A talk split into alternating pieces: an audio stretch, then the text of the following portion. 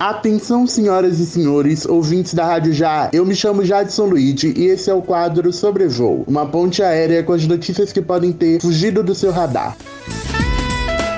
Nesta semana, o Sobrevoo completa 50 edições, e para comemorar essa conquista, convidamos os antigos membros para celebrar com a gente. Neste episódio, vocês irão ouvir as vozes dos nossos convidados especiais. Primeiro, Lucas Pereira, que foi idealizador e ex-apresentador do Sobrevoo, e depois Riane Bernardes, ex-apresentadora. Bom programa e até daqui a pouco.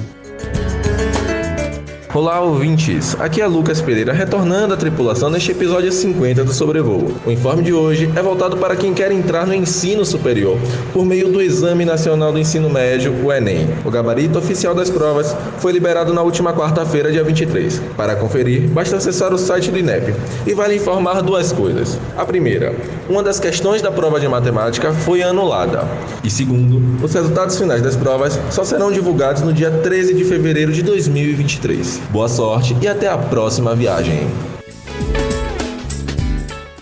Ouvintes! Eu me chamo Riane Bernardes e essa parte do nosso voo tem escalada nas nossas origens. Inspirada no álbum da Copa do Mundo, Aline Santana cria versão com personalidades negras. A baiana é dona de uma loja especializada em produtos de cabelos crespos e cacheados e criou os recortes com o intuito de resgatar a ancestralidade e apresentar personalidades pretas aos clientes. Aline revelou que passou a ter atitude depois de ver uma publicação em rede social de Tiamá, onde a também baiana falava justamente sobre ancestralidade. Daquele momento em diante, a afroempreendedora quis repassar o conhecimento.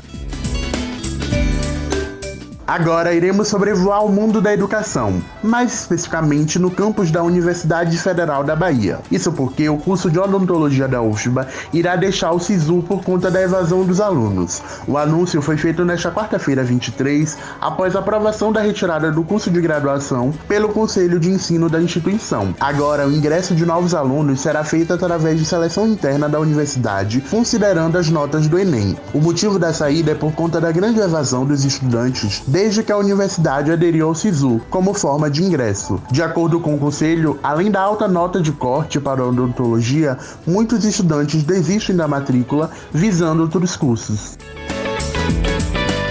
Você é passageiro residente da capital baiana? Se ligue no próximo informe. Os soteropolitanos agora têm a opção mais prática para registrar ocorrências criminais. Foi instalado na estação Lapa o primeiro terminal de autoatendimento da delegacia virtual de toda a Bahia. Nesses momentos iniciais, o uso do terminal será assistido por policiais, mas o objetivo é que o serviço se popularize. Além disso, a expectativa é expandir o projeto de autoatendimento para outros pontos pontos de grande circulação de pessoas na capital. A delegacia virtual é um projeto que acontece desde 2021 e está em uso nas delegacias desde essa época. Neste período foram registrados cerca de 185 mil ocorrências envolvendo maus tratos contra animais, perturbação do trabalho ou sossego alheio.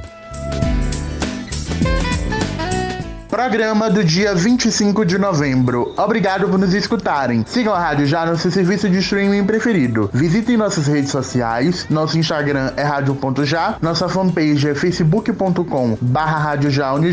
E tenham todos uma boa semana.